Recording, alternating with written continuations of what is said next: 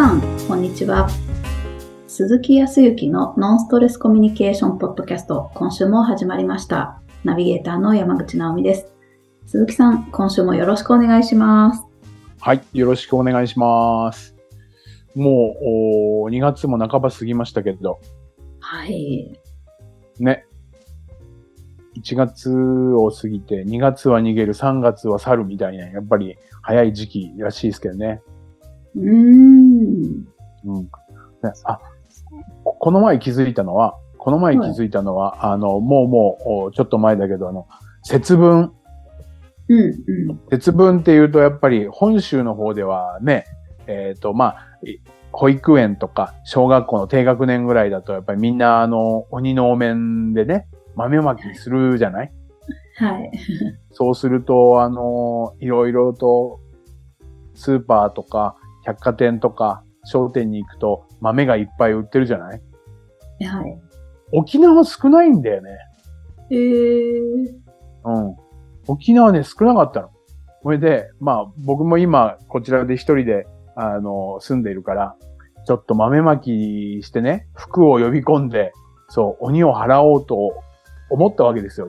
時間もあるんでね。そしたらね、ないわけではなかったんだけど、ものすごく、もう、本当にこじんまりもこじんまり。えー。そう、いろんな種類でこう、豆まき用の豆が売ってたりとかしした記憶が、つい最近まであるんだけど、全部でね、えっ、と、豆まき用の豆って、えっ、と、2種類ぐらいしかなくて。えー。そう。他のスーパーに行ってもそうだった。あら。で、それがね、あの、豆まき用のお面付きのやつしか売ってなくて、買うのがちょっと恥ずかしかった。えー、そんなに違いますか？こっちはなんか山盛りこうコーナーが出来上がるくらいにすごい大々的にやりますよね。うん。子供さんのいるところ、家庭用の豆まき用の豆が売ってたりとか、豆だけもあるし、あとはちょっと洒落たところだと、あのー何？えっ、と、お酒とかを入れる、あのーマス？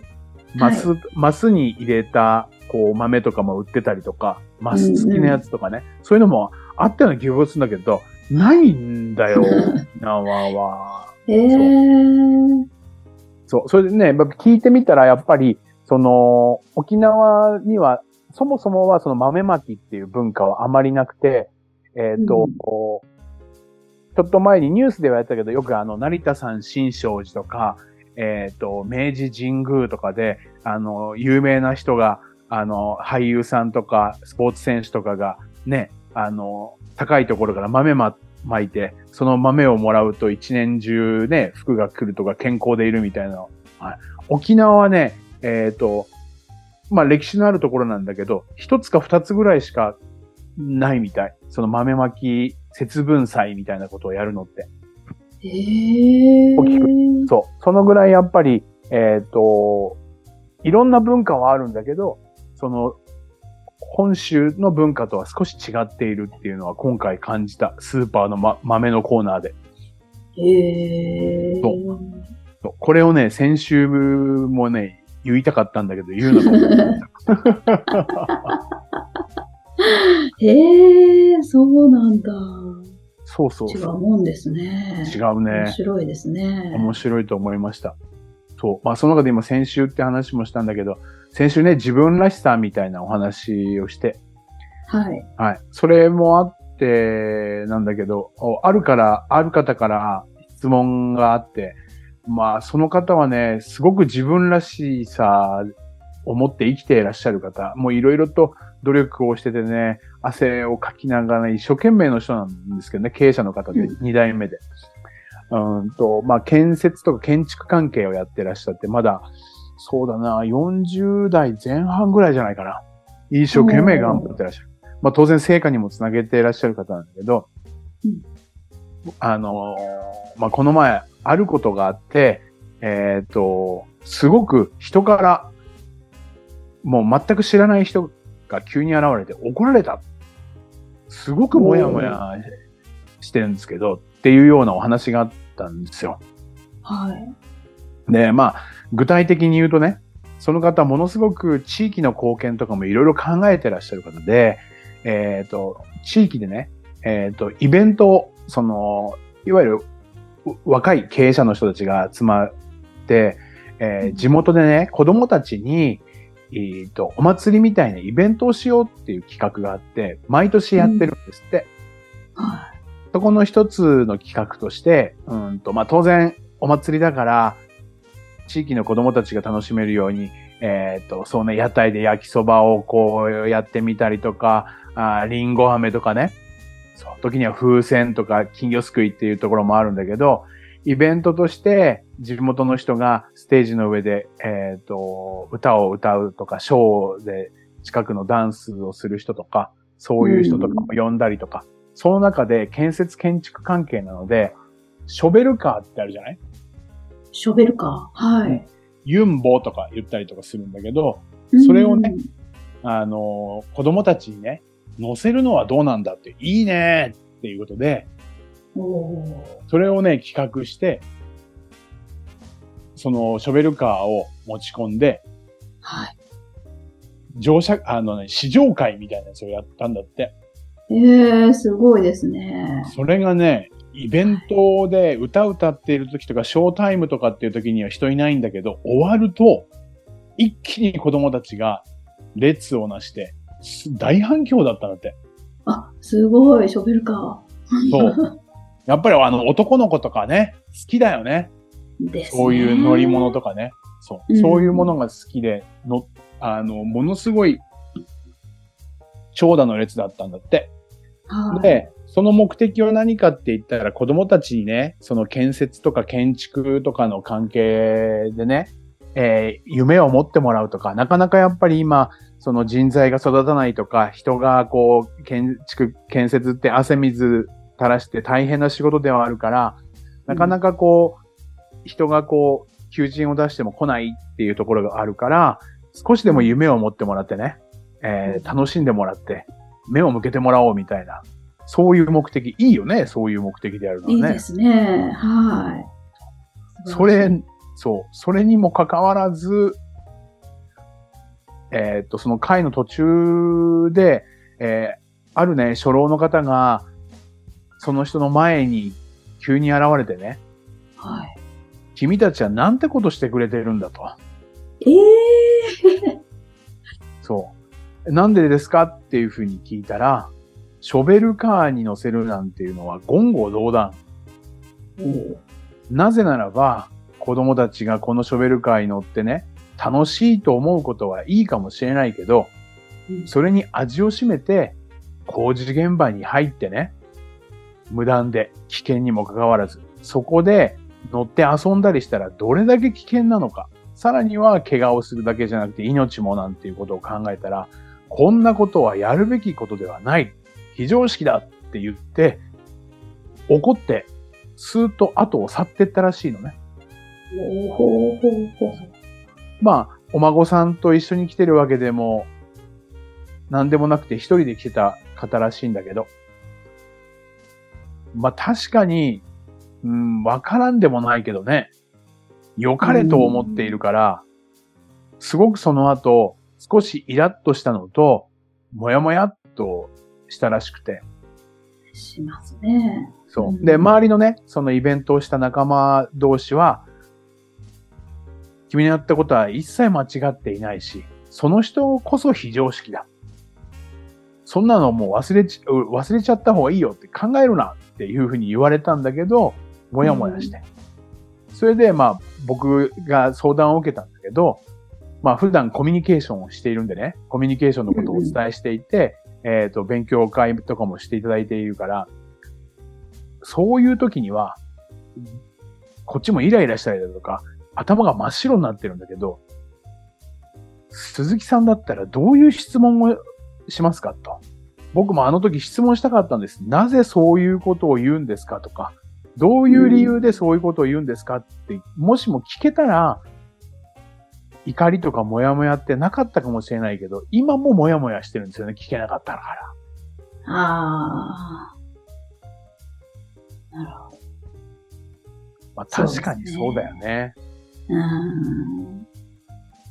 だって良かれと思ってやってるしさ、間違いはないって周りも言ってくれてるのに、なんであの人はって言ったら、ちょっとね、うん来年もやろうとするのにね、そうですよね。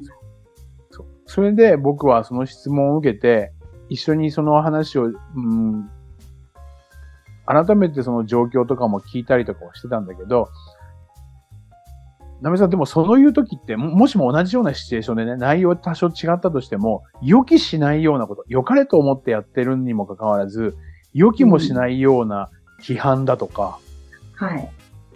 時には何か怒りをぶつけられるとか、そういうことがあった時って、どう相手に何か聞ける？いや、無理ですね、私は。あの、もう。そうだよね。はい。あの、過去もありましたけど、やっぱそういう時は私無理です。できないです。ね。うん。そんな時どうす、どう、どう、どうするの？ナオミさんは。あの、その瞬時に、こう切り返せばよかったっていうことって、その瞬間はもう発想が生まれない、もう、あの、そういうキャパシティを持ってないんです、私は。で、分かったので、それは無理って分かったことを、もう自分では納得していて、うん。で、もう、それは無理だから、あの、その後で時間をかけて、答えを一応見つけるっていうことはしてみます。うん。うん。うん。はい。あの、いいですねベストアンサーは何だったのかなっていうのは、結構時間かかるんですけど、数日かかってでも、あーうんまあ、こうすればよかったんだなっていうことで、まあ、同じシチュエーションが来ないにせよ、うん。ちょっと自分の技を一つ身につけたかなっていうところまで行って、まあ、それまでももうしてるんですけど、うん、うん。うん。くらいですね。いや、でもいい答えですね。僕もそれに近しいと思っていて、そのおご相談を受けた方にもお話をしたんだけど、当然その対相手に質問をして相手の思いとか考えとかを聞くこと、これはもう、おスキル、技術として間違いなくあることだから、うんと、僕自身も、もしかすると聞けたかもしれない。だけど、うーん、聞けなかったなって思うわけですよ。いくらスキルがあってもね、うん、うん、感情がもう真っ白になってるとか、動揺しちゃっていて、そうですよ他,、ね。うん、他の方よりかは少しは聞けるかもしれないけど、うんとそこで話をしてた時に、えーっと、ある答えをが出せたのは、それってもしかすると、相手に質問をするために、そのシチュエーション、その状況が起きたのではなくて、これって、その場は確かに仕方なかったんだけど、要は、終わった後、直美さんの言うように、その日終わって、自分自身がそういうことがあったことを振り返ってみて、うん。相手に質問するんじゃなくて自分に質問する。自問自答するための出来事だっていうふうに思えば、ある意味、少し腑に落とせるんじゃないのっていう答えになったんですよ。自問自答ですか？うん。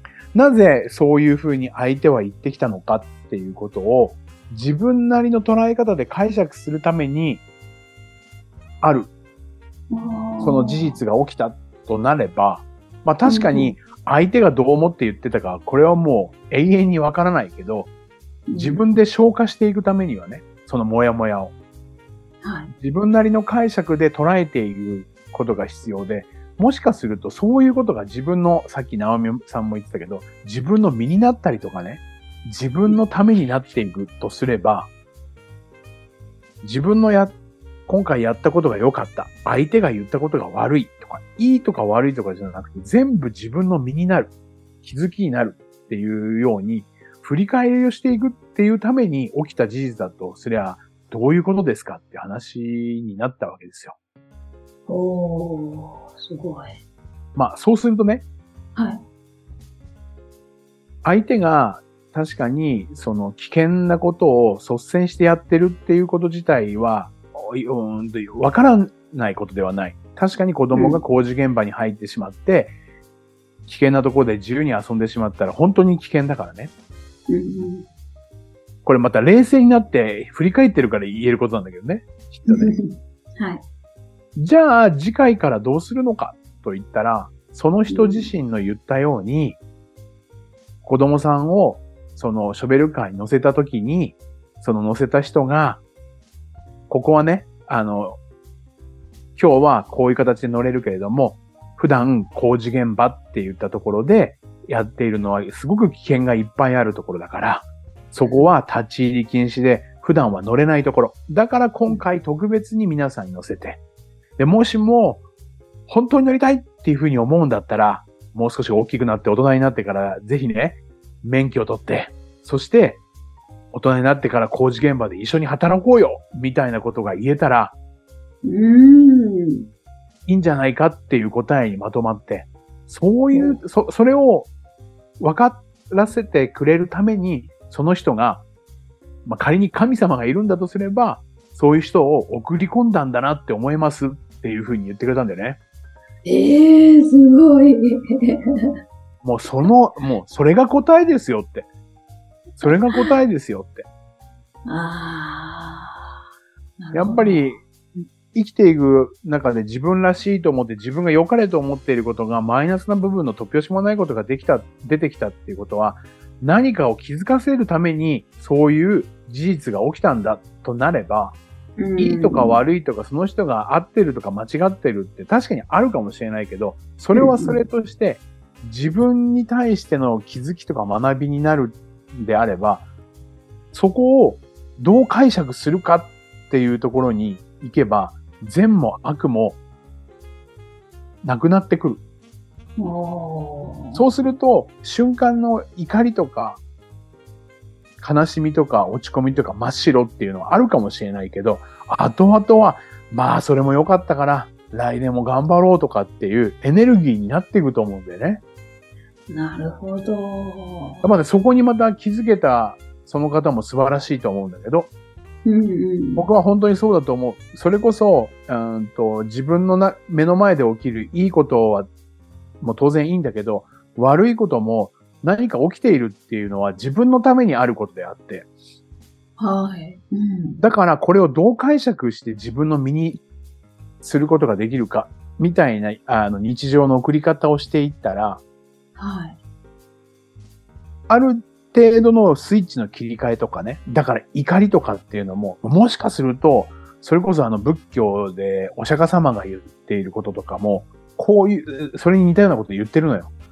うん、ただ、あの、悟りはひ僕も開けるわけもないからさ、ここまではいかないんだけど、でもこういう解釈ができるようになってから、確かにここ10年とはいかないけど、すっごく僕は短気だし、イライラするし、それは家族にもそうだし、周りにもだったけど、年齢はあるのかもしれないけど、いや、間違いなく、このイライラとか、モヤモヤとかっていう、その期間は短くなっているし、逆にそれが何か肥やしとか自分の気づきみたいなものになっていて、次回からはこうしていこうとか、そういったところに気づけるようになっている感はある。